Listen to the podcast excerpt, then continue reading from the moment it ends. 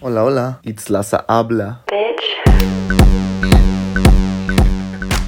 ¿Listo? ¡Ay! ¿Cómo están, gente? Bienvenidos a este video poca. Este video de tres vecino poca. Oigan, antes que nada, se me olvidó comentarles el- en el video pasado que este, este- pues este mes es de la nutrición. Entonces vienen puras nutriólogas para que ni se ataquen, ¿ok? ¿Sale? ¿Entendido? el día de hoy estoy con una nutrióloga guapísima, no saben, es la más guapa de todo el Bajío. Y sorry a las demás. sorry a Salma, sorry a Claudia, sorry a todas las sí.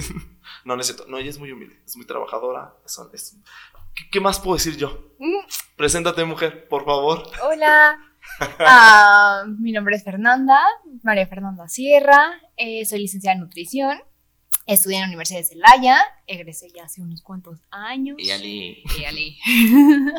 y eh, actualmente ejerzo, tengo un restaurante, pero también me dedico a la consulta nutricional privada. Oye, eh, antes de que de, de comenzar así al dip, al dip, tengo dos, tres preguntas para ti. Eh, la primera es, ¿cómo fue que decidiste nutrición a grandes rasgos?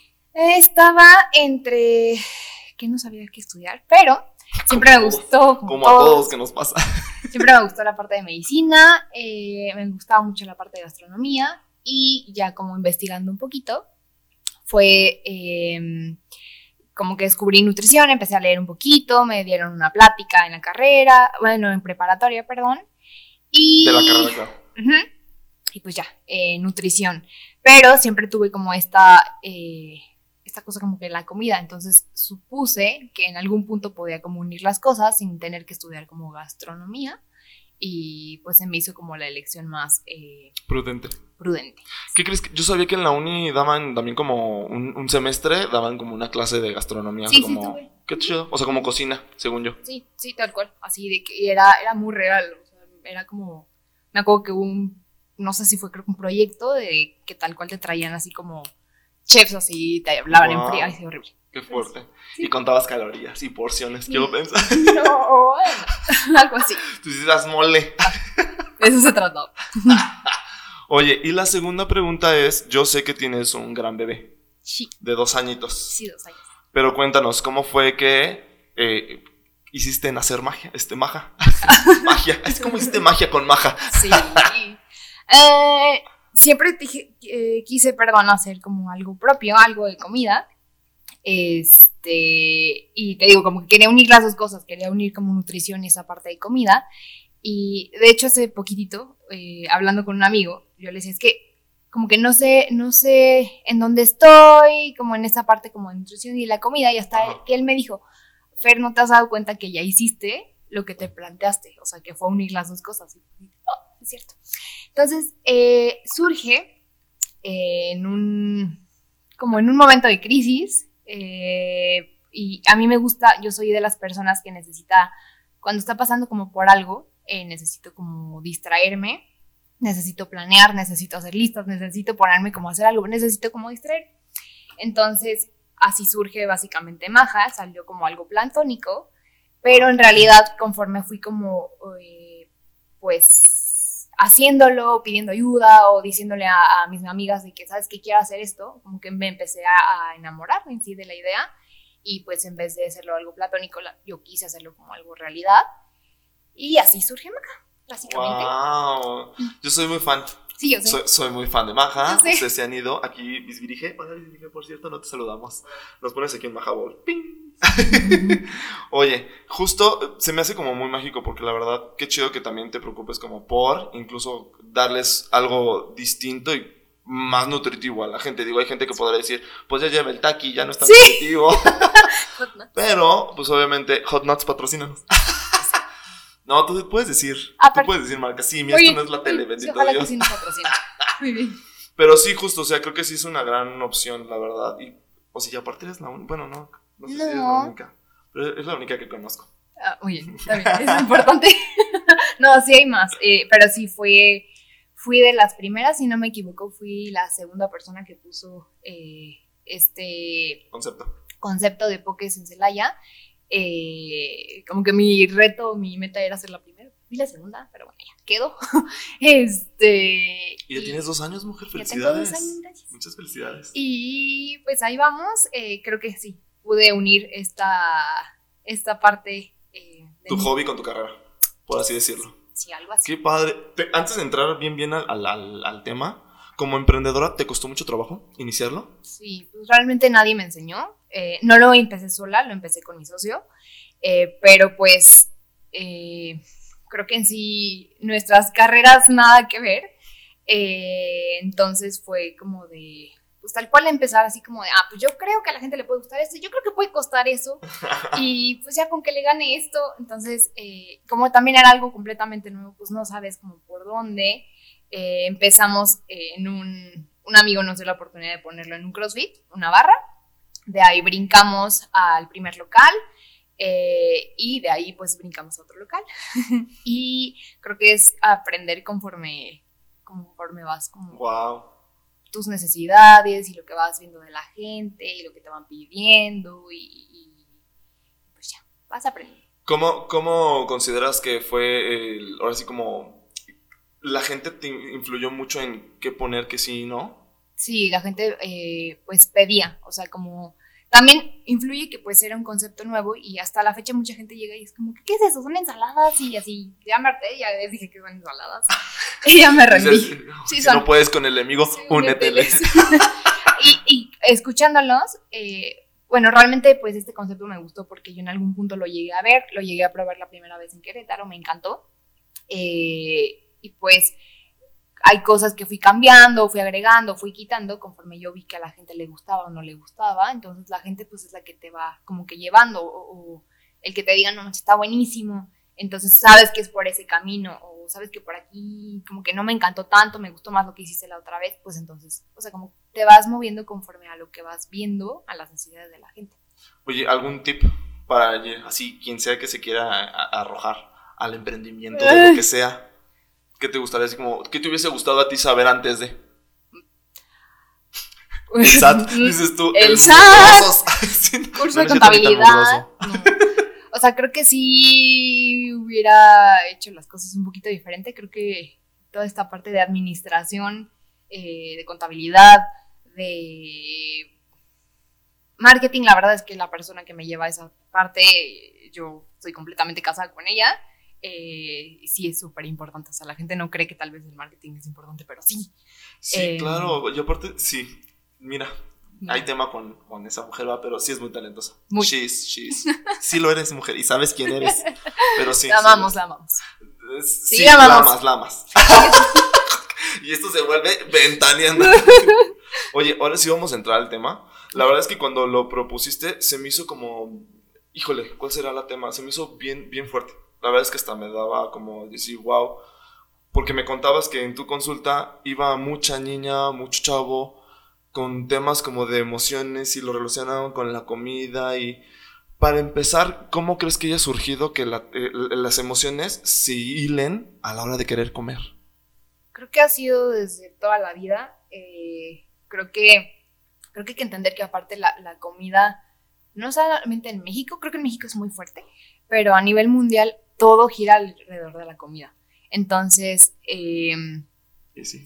sí, celebraciones, es cultural, es- estamos alrededor, o sea, acaba de pasar Navidad y Año Nuevo y Y, ale- todo es alrededor de la comida. y con la cocota. No, esa no, muchachos. Esa no. Digo, yo no consumí Coca-Cola. Mira, nada más a Bisbirige. Por Bisbirige, ojalá un día Coca-Cola nos patrocine, ¿verdad, Bisbirige? Pero no, no soy fan, yo tengo años. O sea, yo creo que ya tengo como 10, 11 años sin tomar Coca-Cola. Creo que nunca en mi vida tomo coca jamás. Si hay algo que no, no me, no me desagrada el refresco, pero la coca. Sí, no, o sea, una cosa es el refresco y otra cosa es la Coca-Cola. Es que también, o sea, creo que satanizamos mucho. Ay, pero nos estamos desviando. Regresamos a Gracias. Eh, creo que es esto, o sea, eh, desde cuando, desde toda la vida siempre es girar como alrededor de la comida y pues obviamente la comida por sí sola pues conlleva a como que detonar emociones. Eh, la comida son recuerdos, son memorias, son asociar a ciertas personas, entonces pues automáticamente sí se vuelve, vuelve emocional. Oye, y por ejemplo, el tema más fuerte que yo considero que muchas emociones son acumuladas y hay otras que no sabemos cómo sacarlas. O sea, ¿consideras que hay cierto tipo de comidas que te ayudan a liberar eso o a reforzar como todo esto, porque obviamente hay emociones negativas y positivas. Eh, creo que, o sea, cuando hablamos como de comer emocional, la gente se va más para, o lo asocia, que es para cubrir o afrontar emociones negativas, pero pues justo como tú dices, también es para eh, obtener emociones este, positivas las como que más comunes, a lo mejor que asociamos como a la comida, son de que, ah, pues estoy comiendo, voy a comer helados, dulces, todo esto, porque estoy sintiendo tristeza, estoy sintiendo ansiedad, estoy sintiendo como depresión, enojo, no sé qué. Entonces, pues, obviamente, si ya siento esto, quiero como que lo contrario, ¿no? Algo que me sí, Por eso buscamos cierto tipo de alimentos o alimentos muy específicos que sabemos que nos provocan como esta, esta parte de como alivio, eh, me decías hace rato como consuelo, eh, o alegría, y esto es a nivel hasta cerebral. O sea, cuando estamos tristes, perdón, eh, hay un, como una baja, digamos, de hormonas como serotonina, dopamina, que pues el cuerpo busca obtenerlas, digamos, de otra manera y los alimentos sí están comprobados que nos lo dan. Es una vía donde podemos eh, secretar este tipo de hormonas. Entonces, pues nuestro cuerpo busca esa manera. O sea, sí, claro. me hace falta esto, necesito compensarlo de otra manera. Ese, ese, justo, o sea, mi, duda es porque traté de investigar del tema, como te lo mencioné antes de grabar, o sea, pero me llama mucho la atención que el hecho de ya de necesitar, ¿de dónde viene de la parte emocional o, porque, o realmente si es algo como físico? Creo que, o sea, es muy diferente, por ejemplo, el hambre, hambre, hambre, eh, el antojo y esta parte como de ansiedad. Son cosas súper diferentes. Entonces, más bien es siempre hay una raíz. Si hablamos de hambre, pues obviamente es fisiológico, es esta necesidad que nuestro cuerpo tiene, que sí, es muy obvia, o sea, es, diferente a cuando ya está súper débil, eh, te duele la cabeza, sabemos que es como hambre, ¿no? Más cuando lo dejamos crecer. Pero cuando viene como que esta parte de, sobre todo ansiedad, es donde más lo relacionamos con el comer emocional, eh, siempre hay como una raíz. O sea, la comida o el comer emocional es el síntoma la raíz viene pues como atrás, ¿no? Es como si ves un iceberg, por así decirlo, comer emocional es la puntita. Todo lo que hay detrás, esto se trata. Por eso, de hecho, también es un trabajo como multidisciplinario entre varias áreas de, salud, eh, como psicología, nutrición, porque pues no atiendes, o sea, un paciente, por así decirlo, va a ir por esto, ¿no? Por la puntita, pero pues realmente lo que está causando esto está acá abajo, ¿no? Es, la raíz la que tiene que atacar. Qué bueno que tomas el tema de, que sea como multidisciplinario, o sea, que acudas con una o con un psicólogo o nutrólogo o psicóloga, o sea, porque justo creo que así como dices, la parte de abajo, o sea, como que realmente lo que decía incluso en mi video anterior, saberte conocer y tener hábitos, o sea, porque me acuerdo mucho que... Eh, hay un ejemplo que no sé si, si, si sea verdad, tú me desmientes, pero la gente que, por ejemplo, tiene ciertas enfermedades como de cáncer y esas cosas, sí lo relacionan con las emociones. Digo, yo sé que me dijiste hacerlo, no estoy como al 200% segura, pero creo que sí influye incluso también la comida, los procesados, todo ese desmadre. O sea, como que siento que sí es, sí va de la mano. ¿A qué, ¿Por qué te cuento todo esto? O sea, mi pregunta va más enfocada, el clásico, cortaste con el novio cortaste con la novia y quieres comer algo así como para confortarte, el helado, el chocolate, o sea, ¿sí funciona realmente? Pues es que sí, o sea, es, es, nosotros sabemos que los alimentos que son ricos en azúcar, ricos en grasas, son los alimentos que son o nos provocan mayor placer. Entonces, lo que te decía, si estamos tristes, no, o sea, necesito, y si mi cerebro asocia la comida con un bienestar, ah, pues obviamente voy a ir por esos alimentos, sobre todo como que esos en específico, y sobre todo porque sí es, como cultural. De hecho, cuando, cuando estaba tocando este tema en mi video, me acuerdo que te pregunté y tocamos este, esta escena de Legalmente Rubia, de cuando está así. Ah, Emily, nos pones así. A la pobre de. ¿Cómo se llama Reese Witherspoon? No sé. Bueno, nos pones así la escena de ella, trae y trae helado porque la acaban de cortar. Entonces, sí, o sea, e, es, es muy creo que es hasta una parte lógica, o sea, y, no, me, no, está bien. Creo que lo importante es, es buscar la raíz y atender la raíz. Pero, en este caso, me acaban de cortar. Y si mi cuerpo me está pidiendo un bote de helado, no se lo voy a negar porque suficiente tengo con lo que ya estoy sintiendo. Me acaban de cortar como para yo irme a sentir mal por lo que me estoy comiendo. O sea, en algún punto es, creo que ni siquiera debería ser permitido. O sea, no tendría que haber esta parte como de ¿De prohibición? ¿De prohibición, perdón? Ajá, o sea, es comida al final. El punto son los excesos. Siempre hablo de esto. Eh, el punto es cuando, cuando hay excesos para los dos lados. O sea, cuando abusamos de la comida en exceso, como cuando dejamos de comer, ¿no? O cuando empezamos a satanizarla, cuando empiezan a haber estos sentimientos de culpa, esos son excesos y eso es como que el problema. En sí no es la comida. Está cañón eso que estás diciendo, porque justo lo que decíamos antes de grabar, o sea, ¿por qué relacionamos mucho la comida así de que, o sea, es un, un pan? No, no te lo comes porque te va a engordar. O sea, ¿quién, ¿quién les dijo eso a esas personas? Si me explico. ¿Te llegan muchos pacientes así? Muchos. Hay un miedo impresionante con la comida. Y lo más triste, dime, dime. Perdóname que te interrumpa. O sea, yo creo que considero que una cosa es que no te gusten ciertos alimentos, porque realmente no te gusta el sabor, la textura, lo que huele, porque yo soy, por ejemplo, yo tengo una nacada. El plátano no me gustó leerlo, pero sí me gusta comer plátano. ¿No te gusta la cajeta? No me gusta la cajeta. Ajá, justo, pero, o sea, pon tú, o sea, hay gente que realmente no le gustan esos alimentos, sí. pero ya que lo relacionen como, ay, no, es que ya no voy a comerme mi esquite porque oh, voy a, pues no, sí me explico. Siento que eso no está. ¿Tú consideras que se puede eliminar esa parte? Pues yo considero. O se tiene que eliminar esa parte, dice se tiene que. Yo creo que sí. O sea, creo que eh, hay una palabra que me gusta un buen que se llama desaprender, que últimamente le he visto un buen de construirse. que es de construir todo esto que tenemos alrededor de la comida, eh, del típico mito de que después de las 6 de la tarde no puedes comer fruta, eh, un pan me va a engordar, así como, siempre, aparte hay mil información, entonces, así como un pan no me va a engordar en el momento, una lechuga no me va a adelgazar, entonces es más común de lo que creen. Ah, yo creo que, bueno, yo creo que mi consulta de hecho se está convirtiendo, se está... Em, pasando más como a, este tipo de pacientes, porque los miedos son muy reales y son muy válidos, o sea, no son miedos como que se inventaron ellos, son miedos que traen de verdad desde fondo y lo más triste es que empiezan desde chiquitos, o sea, no creas que me llegan pacientes de 40 años que apenas acaban de empezar con el miedo, llegan pacientes de 16 años que ya vienen luchando con estos, estos miedos, ¿no? Sí son reales y son... Una cosa es justo lo que decías, a, mí, a mí, a mí que no me gusta. Yo soy mala para las verduras, tengo que admitirlo. sí, no. Entonces, eh, necesito de verdad encontrar maneras eh, que me encante la preparación para poderme comer las verduras. O a veces no puedo verlas, pero pues ni modo, así como a ti no te gusta el plátano, a mí no me gustan las verduras, no soy fan. Pero otra cosa es que le tenga miedo a la comida o que las deje de comer porque va a tener una consecuencia, por ejemplo, en mi imagen corporal o en mi peso.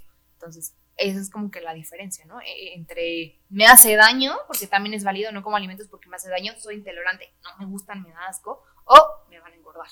Sí tienes como que ver la diferencia. Oye, justo me estabas hablando de estos temas, o sea, como, este iceberg, emociones, eh, de los excesos con super comer un buen, con no comer un buen.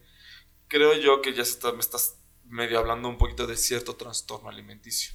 Mm, o sea, el como que los, estos excesos o estos, digamos, como polos, no es en sí como hablar tanto como de un trastorno, pero pues sí tienen relación, ¿no? O sea, pueden ser como un detonante eh, o pueden ser trastornos que no estén identificados tal cual o diagnosticados tal cual y la gente lo normalice, porque también, eh, hablando un poquito como de esta parte de trastornos de la conducta alimentaria, la gente em, piensa que se ven de una manera, que solamente van hacia un, tipo de población, cuando realmente conductas tan chiquitas, tan insignificantes a lo mejor para, para algunos, pues pueden ser el comienzo, a lo mejor, de un posible trastorno.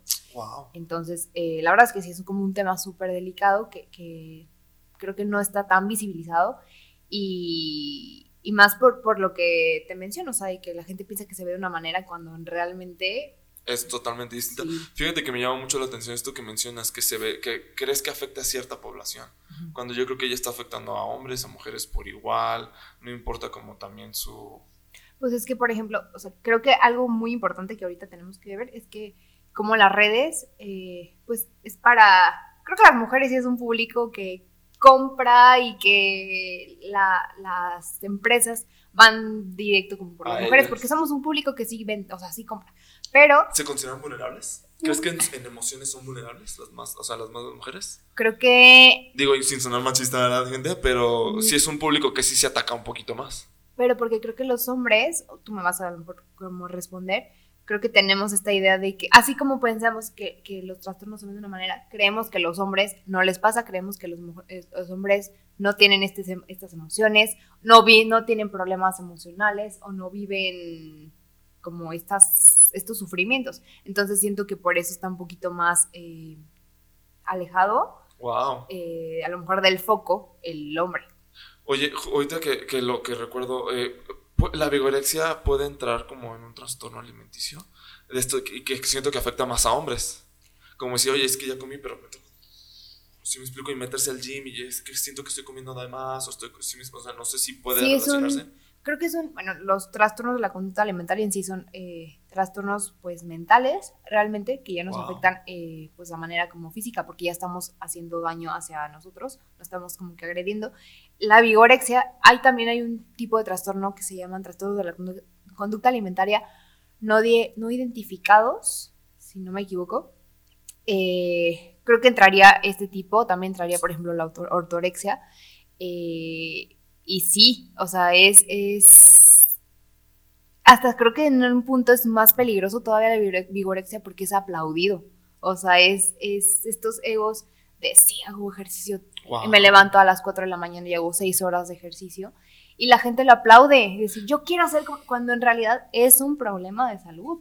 Entonces, eh, y la gente no lo ve. Exacto sí, sí da, mucho miedo porque, porque nosotros o estamos en este, ahorita vamos a hablar un poquito de los propósitos, pero es justo esto, creo que de que sí, hacer ejercicio es mi meta y levantarme a las 3 de la mañana y hacer y comer y no sé qué. Y entonces lo alabamos, lo crecemos y la gente piensa que es normal cuando en realidad es un problema. No sabemos lo que en verdad está sufriendo esa persona. Ay, me estoy espantando porque imagínate, yo soy de esos que ya se está parando a las 5 de la mañana para ir a hacer ejercicio. no, no, no, no. no. O sea, creo que sí hay como... como... Un balance. Sí, sí, sí, sí. Y hay una... Pero sí creo que hay una fina línea, ¿no? Entre, entre eh, lo saludable, entre hacer, por ejemplo, ejercicio para cuidar mi cuerpo, porque obviamente el ejercicio sí es, o sea, no debería ser como una sugerencia, creo que el ejercicio es eh, vital, porque aparte, sobre todo ahorita, por ejemplo, en pandemia, que todo fue home office y todo esto, la gente que está pasando tanto tiempo sentada, eh, hay estudios donde dice que de verdad a, futuro esto aumenta el riesgo de enfermedades cardiovasculares, por ejemplo. Entonces, por lo menos todos, y ahorita más, te digo que no home office, por lo menos salta a caminar 10 minutitos, porque de verdad disminuyes un poquito el riesgo. Pero está esta línea entre, ok, hago ejercicio para cuidar mi cuerpo y porque quiero honrarlo, porque quiero que, que, se estire, quiero trabajarlo, lo que sea, eh, a quiero cambiar completamente mi cuerpo, quiero verme como esta persona que se ve en la tele. Eh, creo que esto ya no es sano, ya es un poquito hasta enfermizo, pero pues la gente no, o sea, no lo ve. ¿Qué, tan malo es relacionar la comida también sana con que quiero estar delgado? Mm, asumimos que ciertos alimentos son los que nos dan un cuerpo específico. Más estético. Ajá cuando realmente no, o sea, la comida por sí sola no hace absolutamente nada, ni para un lado ni para otro, o sea, el problema es el conjunto de los hábitos, ¿no? Porque pues, en consulta, por ejemplo, hay muchas veces, tú en consulta dices, eh, te recomiendo, te sugiero este plan de alimentación, pero también pues está la parte como de actividad física, ¿no? O sea, hablando específicamente de pacientes que digan, tengo ganas de, no me siento cómoda con mi peso, la verdad es que me gustaría estar en otro, no sé qué se vale también, pues, pero em, no nada más porque sigan un menú o un papel, eh, pues va a pasar, o sea, ¿qué pasa si no dejas de tomar, por ejemplo, no sé, seis cervezas diarias, ¿no? ¿Qué pasa? Sí. Para que le echen ganas, gente, y ya no beban tanto. ¿Qué pasa si, ok, sigues tu menú, pero eh, tus snacks me los cambias por dos bolsas de galletas, o sea, yo qué sé. Entonces, los alimentos no van a hacer nada más esto, es, en sí el conjunto del estilo de vida, o sea, los alimentos no hacen milagros si tú no decides, eh, pues, cambiar en sí todo el tus hábitos. O sea, van muy de la mano tus hábitos con las emociones, con lo que comes, con lo que... Creo que sí, porque eh, imagínate, eh, te voy a poner mi ejemplo.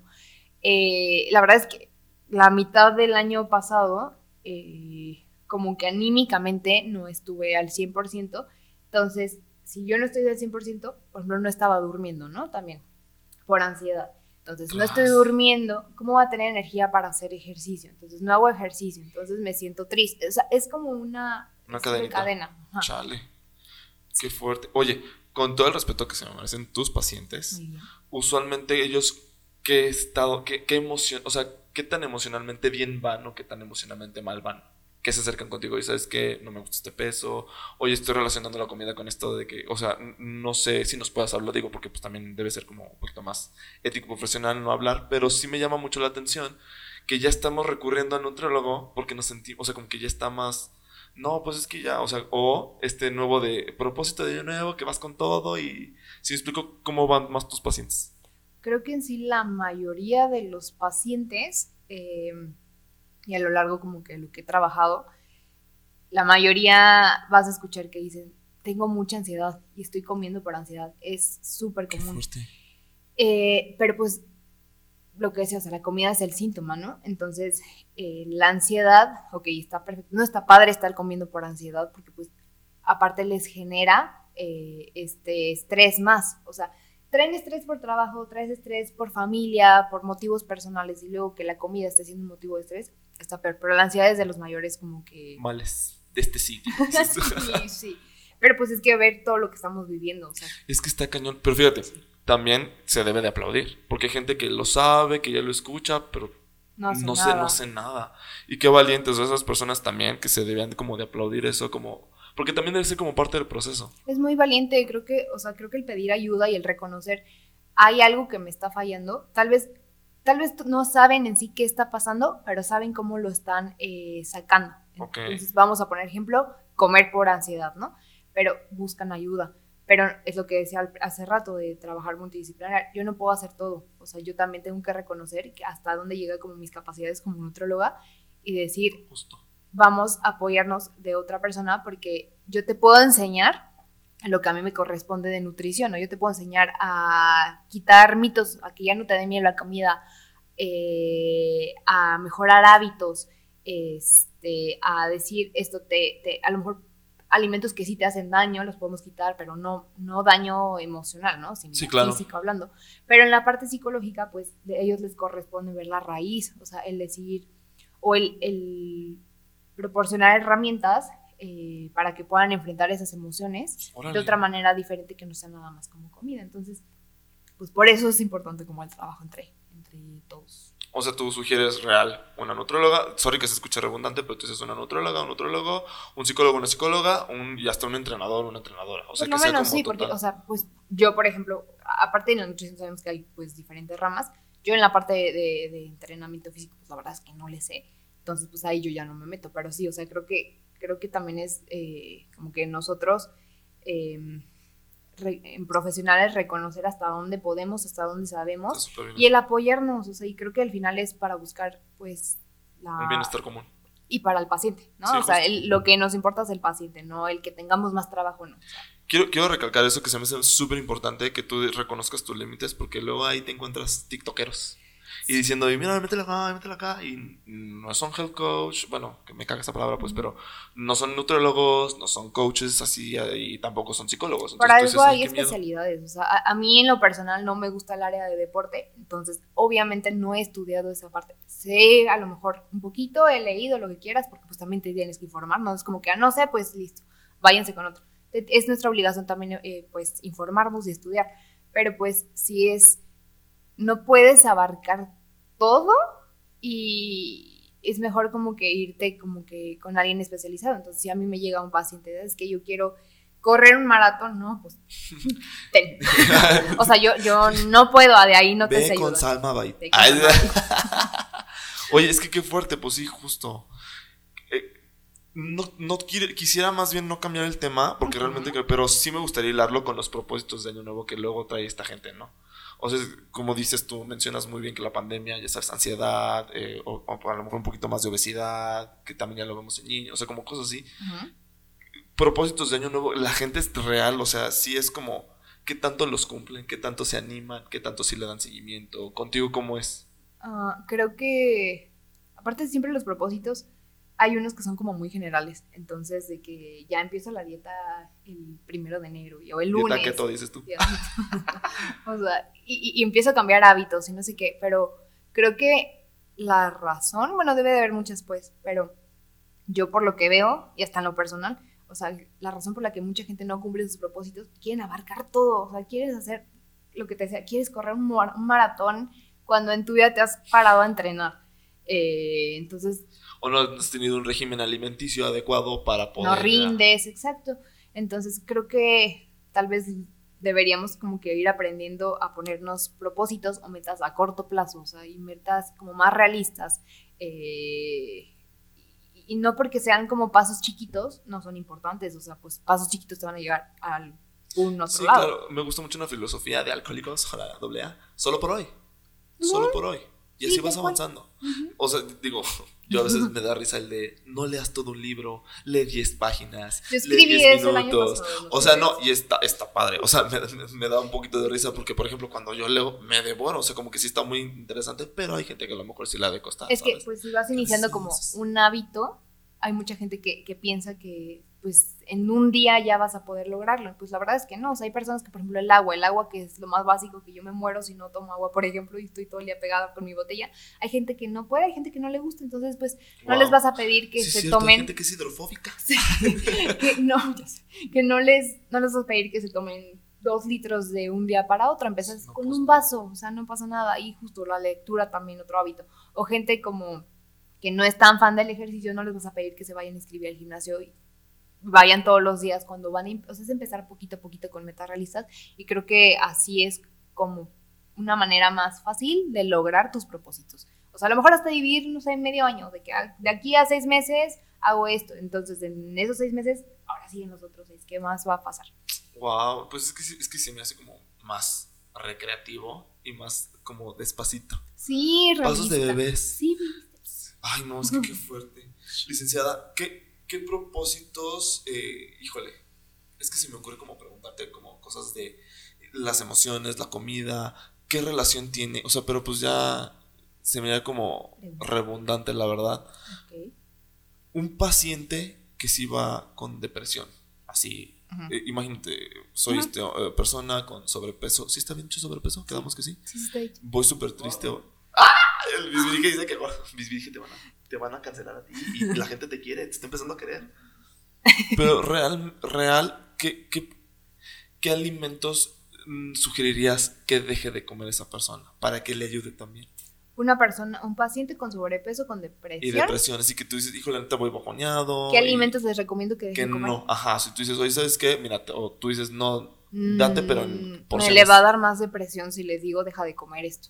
Wow, O sea, eh, de, de plano. Eso es lo que va a Órale, ocurrir. qué fuerte. Entonces, por eso son estos pacientes que le tienen terror a los nutriólogos, eh, nos odian, porque pues llegan y dicen, ya estoy triste, ya me siento mal con mi cuerpo, llego y me quitas de golpe algo que estoy acostumbrado a comer desde no sé cuántos años, no se puede, o sea, ese es, mm, creo que sería el peor acercamiento hacia un paciente, o sea, creo que es, como Wow. decíamos hace ratito, pasitos chiquitos, ¿no? Eh, evidentemente, pues va por un tema de salud.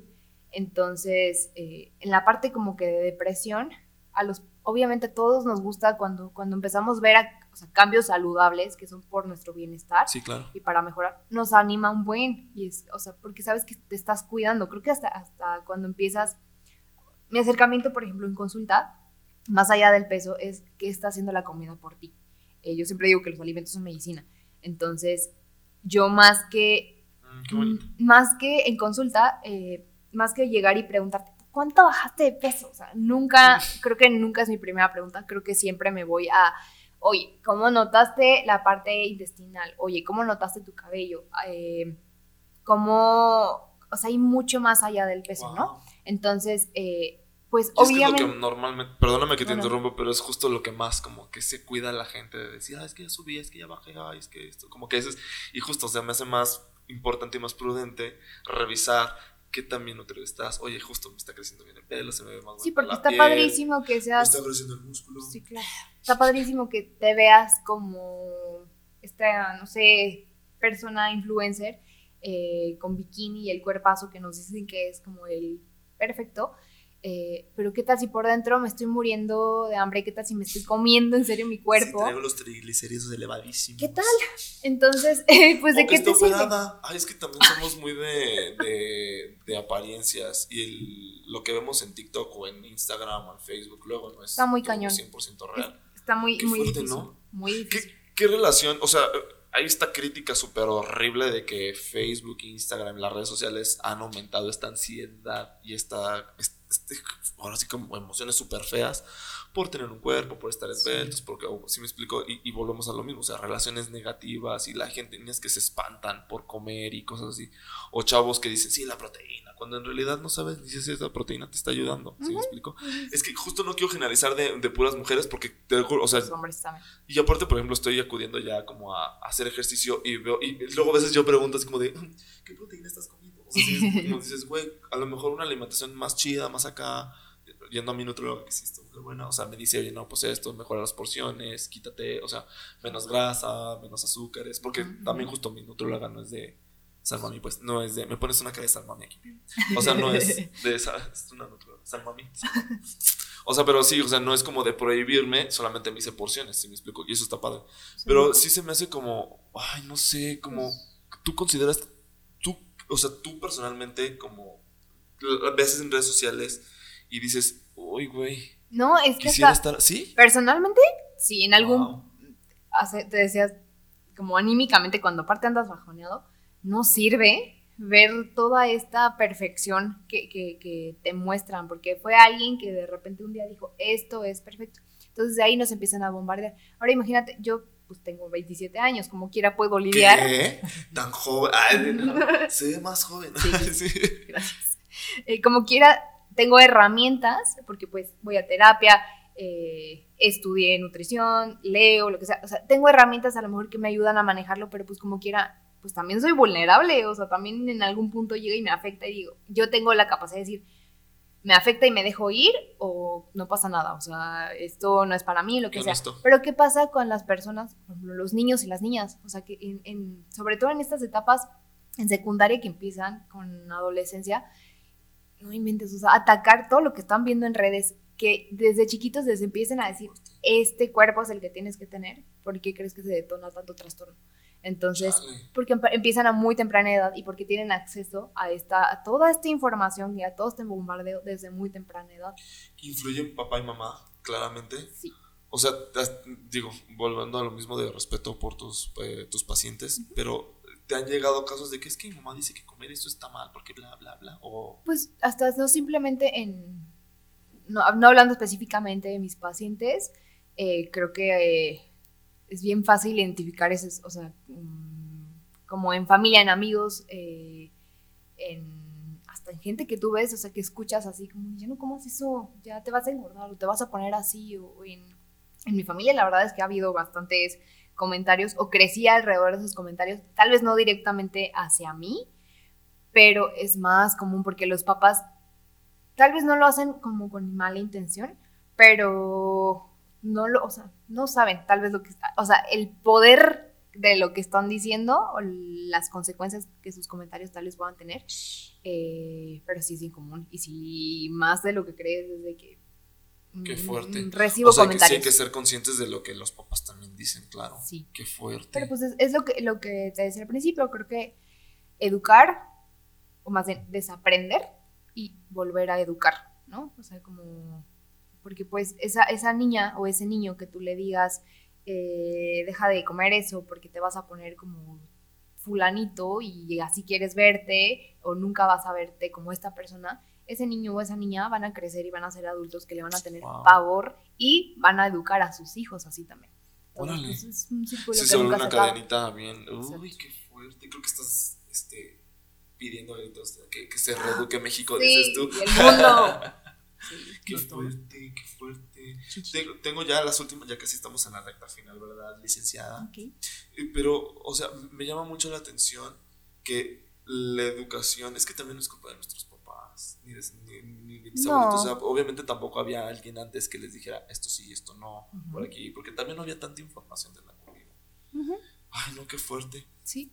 Y pues, o sea, ha estado todo el tiempo. O sea, no, no es algo como nuevo. Más bien, el tema últimamente se está hablando y qué bueno que ya se esté hablando por fin, eh, porque pues hablando por ejemplo de trastornos, pues no es como cualquier cosa, o sea, son algo que puede acabar con la vida de una persona. Sí. Entonces, eh, pero no se hablaba o, o también pensabas, no sé, que la gente luego dice así como, es que ahorita ya están súper como delicados, ya cualquier cosa les afecta, ya cualquier... No, la verdad es que no. generación de cristal. Sí, No, no. pues es que justo creo que también es eso, o sea, la gente juzga mucho esta generación, pero porque realmente antes, pues también ellos aceptaban lo que fuese. Y estas generaciones Está- están hablándolo y creo que eso es lo que se necesita pues para hacer los cambios. Le voy a poner de título así, eh, nutrióloga odia a la generación de cristal. Ay, de No, no- claro Para que que no. también genere más. ¿no? Diría Dani, yo no dije eso. Yo no dije. Eso nunca pasó. Eso no pasó. Oye, antes que se olvide, ¿cómo calificas a él? O sea, en caritas, Danielas, o sea, del 1 al 5, ¿cuántas caritas se merece el episodio anterior? Éale. Eh, Ale, Muchas. Cinco, cinco. Sí, yo aprendí mucho también. Está fuertísimo, ¿verdad? Sí. Ah, bueno. Oye, licenciada, pues muchísimas gracias. Muchas gracias. Tus redes sociales, tu momento influencer. Ah, me pueden encontrar en Instagram, solo en Instagram, Facebook casi no lo uso, eh, como bien por dentro. Y ella, ella es la dueña de Bien por Dentro, que pasa puros tips buenísimos, recetas bien delish, por cierto. casi no, sí me fallan, la verdad. Pero las que subes, Le yo he intentado, yo he intentado ¿Sí? hacerlas y quedan, digo, no sé si sean las mejores, nada, pero on point. Bueno, pero decimos cosas bonitas. Ya sé. Y fíjate que es también es agradable. Es que también luego nos enfocamos nada más en lo malo. Cuando también hay espacios, digo, y no nomás porque tú seas mi amiga, pero también allá afuera hay cosas bien agradables, bien positivas, pero chidas. No desde este positivismo tóxico, Sí. sino cosas como de, oye, pues relájate. O sea, relaja, relaja, disfruta la fruta. Exacto. Entonces, Y sí. Justo. eh, despídete, la Bendy. Muchísimas gracias. No, gracias Antes de que se me olvide, gracias por darle la oportunidad a estos dos desconocidos, porque justo, o sea, bueno, la licenciada es más conocida que yo, ¿verdad? No. Pero es más popo porque es bonita, blanca, privilegiada. No, Entonces, claro. no, muchas gracias por invitarme. Ya Chao, quería la hablar contigo. Sí, ya sé. ¿Vienes para otro tema después? Cuando hablemos de cetogénesis. Ay. Muy bien. de dietas keto y así, que ya, pues, bueno, le gusta a la gente. Ay, sí, de moda. Sí, bebé. Muchas gracias. Mis virgen, pues muchísimas gracias. Les mandamos la bendición a todos ustedes. Chao.